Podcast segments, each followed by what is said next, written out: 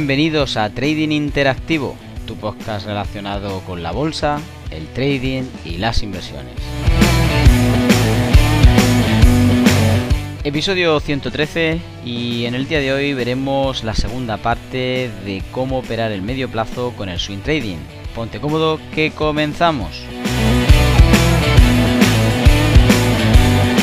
Muy buenos días a todos. El otro día ya adelantábamos un poquito acerca de cómo operar el medio plazo con swing trading. Bueno, pues en el día de hoy vamos a hacer la segunda parte en la que vamos a explicar un poquito mejor acerca de las estrategias o las operativas que podemos llevar. Recordemos rápidamente que nos quedamos hablando de un ejemplo en el que, bueno, la temporalidad podría ser una temporalidad mayor vinculada a una menor. Dentro de lo que sería el ejemplo, pues pusimos velas de diario con velas de H1, es decir, velas horarias, y por lo tanto nos ayuda a ver cómo una tendencia puede ser alcista y en su retroceso podemos estar viendo pues una tendencia menor, eh, por ejemplo en D1 alcista con una tendencia menor en H1 que será bajista y estamos siempre alineando para que al final cuando de nuevo haya finalizado esa tendencia de H1 bajista y se alinee con D1 podamos continuar. Muy bien, pues en el día de hoy vamos a hablar pues algunas de estas operativas que alberga el medio plazo o este swing trading y al menos vamos a diferenciar entre tres de ellas. Primero de todo, y obviamente al ser más difícil explicaros sin un gráfico delante, tendréis que tener un poquito de uso de la imaginación. Sobre la operativa directa o lineal, pues va a ser muy fácil, que es la primera que vamos a hablar, pero lo digo más bien por el resto. Mirad, en esta primera operativa, esta primera operativa directa eh, o lineal, como hemos hablado, eh, tenemos una entrada en la que contempla básicamente irse de principio a fin según las reglas marcadas por el propio precio. Es decir, intentamos ver eh, una buena operación, eh, pues a lo mejor con un cambio de secuencia o simplemente pues con un giro e intentamos desde ese primer momento eh, ir hacia una dirección hasta que de nuevo veamos que finaliza, se cambia, gira o que llega pues a cierto entorno macro. Hablamos de que no vamos a tener un cambio de temporalidad, simplemente vamos a mantener la misma temporalidad, vamos a ver el movimiento continuado. Esto no quiere decir que no haya momentos donde pueda haber esos famosos dientes de sierra alcistas o bajistas, es decir, algún retroceso que otro, sino que intentamos ir de una cota a otra sin la posibilidad de añadir pues otro tipo de estrategias u operativas a, estas entradas. De alguna forma lo que queremos es establecer pues desde un principio a un final un stop loss y un profit. O dicho de otra forma, es básicamente una cota donde nosotros ya sabemos cuál va a ser nuestro objetivo y por supuesto ya sabemos cuál es nuestro peor escenario que sería la salida en pérdida o en stop loss. Eh, esto sí, es importante en esta operativa al menos definir una entrada de un 1 a 1 o mayor que esto en cuanto a la ecuación rentabilidad-riesgo. Algo que será vital a la hora de poder acompañarlo. Mirad, en el segundo caso, en el caso de la operativa indirecta o la operativa de división temporal, aquí sí que vamos a utilizar eh, un time frame largo para un medio plazo que va a, ser más o menos rápido y un time frame eh, de corto plazo para ese medio plazo lento, por así decirlo. Es decir, vamos a intentar tener eh, una temporalidad en el swing que nos ayude a visualizar de forma más tranquila los movimientos del precio, de una forma más sostenida, y otra que vamos a utilizar para poder habituar pues unos movimientos un poquito más rápidos, con el sentido de que obviamente veamos cómo surge esa nueva continuidad en el medio plazo o en el swing y podamos aprovechar esos giros, esos dientes de sierra que decía antes que tienen retrocesos, pues intentar de nuevo subirnos a ellos para poder con una franja, en este caso temporal más pequeñita, ir alineada con la que eh, para nosotros es la franja temporal, digamos, velocidad de crucero, es la estándar, y que por lo tanto vamos a ir alineando con, con ella todo el tiempo. En ese sentido, podemos ver cómo el swing trading que llevamos puede ser un poquito más nervioso, a veces utilizando pues un poco de uso de esas series cortas que en el medio plazo pueden ayudarnos. Hablamos por supuesto de esas franjas de a lo mejor 15 minutos, incluso en algún momento pues 5 minutos, pero sobre todo pues la de 30 minutos. Entonces hablamos de poner una operativa, por ejemplo, con temporalidades largas que podrían ser, por ejemplo, H4 eh, o H1. Y pues en este caso nos van a dejar ver eh, lo que será la tendencia general de ese swing. Y luego pues unas temporalidades más pequeñitas, como decía, pues a lo mejor M5, M15, incluso M30, que nos van a poder ayudar a ver cómo de nuevo rearma sobre esa temporalidad más larga que tenemos y vuelve a apuntar hacia la dirección de la tendencia que estamos trabajando. Pues al contrario también, ya que podemos tener un swing trading más lento cuando utilizamos esas series largas de ese, en ese medio plazo, pues tales como decíamos entre M30 o H1 y de, ahí en adelante podemos seguir construyendo sobre lo que sería un, eh, una temporalidad mayor, eh, pues obviamente por el diario o semanal y estaríamos pensando ya en operaciones un poquito más largas. Entonces, de alguna forma, armamos una operativa en la que tenemos una temporalidad mayor eh, en el swing, para nosotros un swing normal, pero con una temporalidad menor, más rapidita, que nos va a ayudar a poner pues otras operaciones en marcha. Y si no queremos hacerlo así, pues podemos utilizar nuestra operativa de swing amparada en una temporalidad eh, pues obviamente mayor eh, nuestro swing podría ser en H1 o H4 y amparado en temporalidades de movimientos que han surgido ya en D1 o en semanal y entonces somos nosotros los que con nuestro swing estamos moviéndonos eh, un poquito rápido, entre comillas, con respecto a esas temporalidades tan distantes o tan lentas. Y bueno, lo que queremos es simplemente ser el revulsivo, eh, la continuidad de lo que han sido esas temporalidades mayores. Al final, igualmente de lo que se trata es poder definir un buen ratio, pues mayor de un 1 a 1 en adelante, para esos diferentes eh, momentos de swing que puedan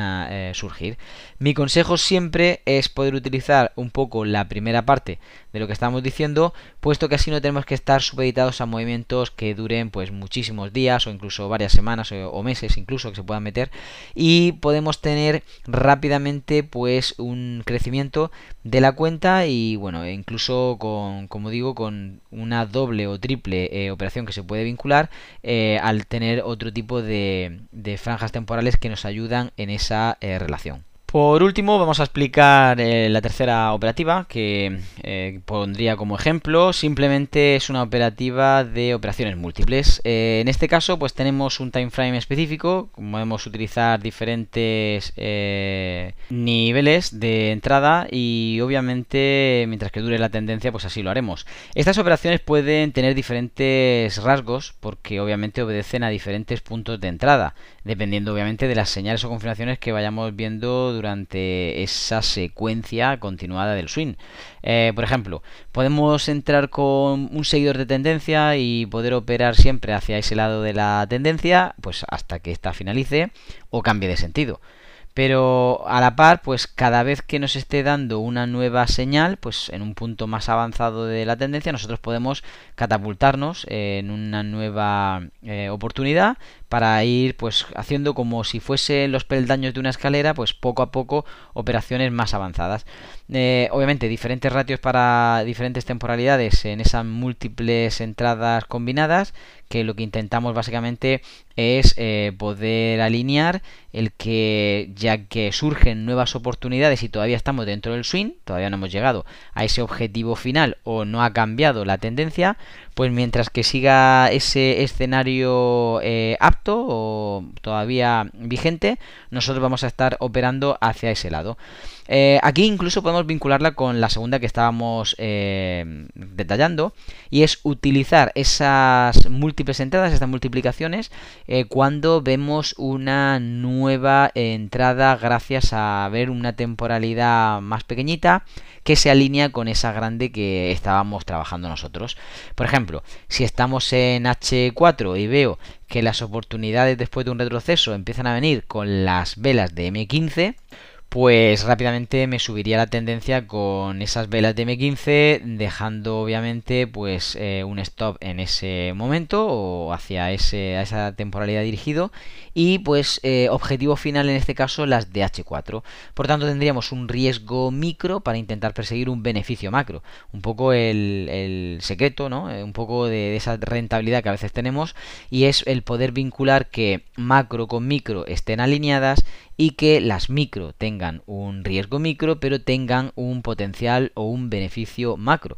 Al final esta operativa eh, indirecta de múltiples operaciones lo que hace es esto, intentar vincular que nosotros en un time frame específico estemos utilizando esos diferentes niveles de entrada mientras que sea vigente el escenario global y tenemos pues eh, nuevas continuidades, pues por lo tanto nuevas operaciones para poder llegar hasta nuestro objetivo final. Llegando a nuestro objetivo final en el que obviamente el swing eh, se acaba, pues deberíamos cerrar todo. Incluso hay momentos en los que yo aconsejo que las micros muy cercanas a ese objetivo pues ya se puedan retirar y por lo tanto estemos sumando más todavía en este este momento de operativa porque pues a veces todavía puede haber retrocesos importantes que sacan las operaciones micro y en cambio pues la operación de swing general todavía seguiría vigente pues no sé por ciertos condicionamientos del análisis o incluso a nivel técnico que todavía sigan vigentes y todavía sigamos con esa operación delante. No obstante, habremos sacado nuestra operación en éxito, por lo menos esas eh, que decimos de multiplicación,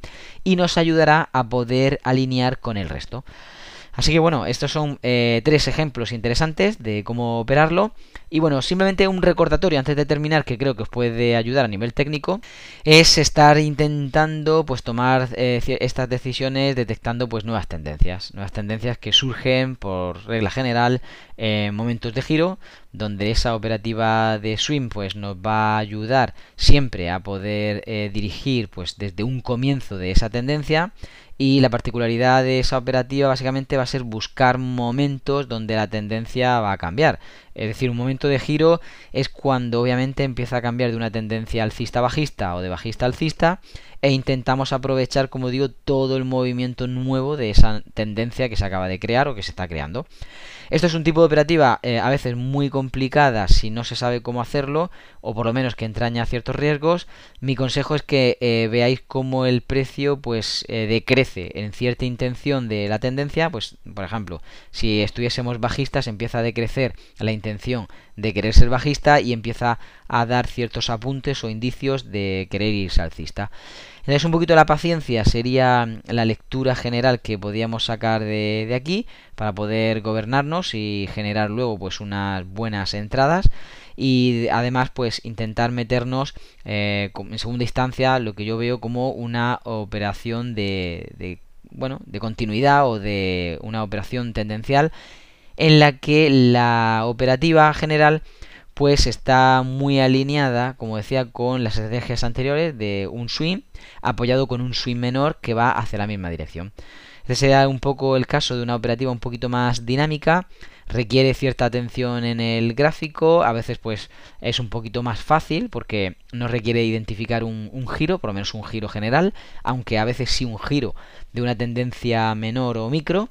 Y por otro lado, a veces hay incluso menor margen de error, puesto que es más fácil que no haya tantas señales falsas, sino que vaya un poco amparado a la tendencia general. Creo que eso podría ser eh, uno de, los resúmenes ¿no? que podemos ya eh, terminar eh, diciendo que siempre estemos intentando alinearnos al lado de la tendencia, o por lo menos tendencialmente el lado más favorable, y de ahí en adelante pues que sigamos exprimiendo esos movimientos en ese swing continuado pues hasta un objetivo un poquito mayor y que ahí ya pues directamente paremos, puesto que no sabemos qué puede suceder, el, el precio se puede dar la vuelta y será para nosotros pues un objetivo. Como digo, objetivo general eh, independientemente que entremos en operaciones particulares y de todas formas vamos a intentar llevar una operación pues de forma generalizada desde principio a fin a esos entornos.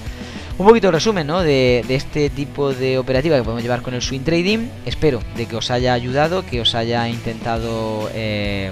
hacer un alto en el camino de saber exactamente cómo operar bien el, swing trading y que podáis utilizarlo, eh, ponerlo a prueba en alguna cuenta demo, incluso pues si tenéis alguna pregunta pues que sepáis que estamos disponibles para todos vosotros. Nada, se despide de todos ustedes Rubén López deseando que tengan un feliz trading.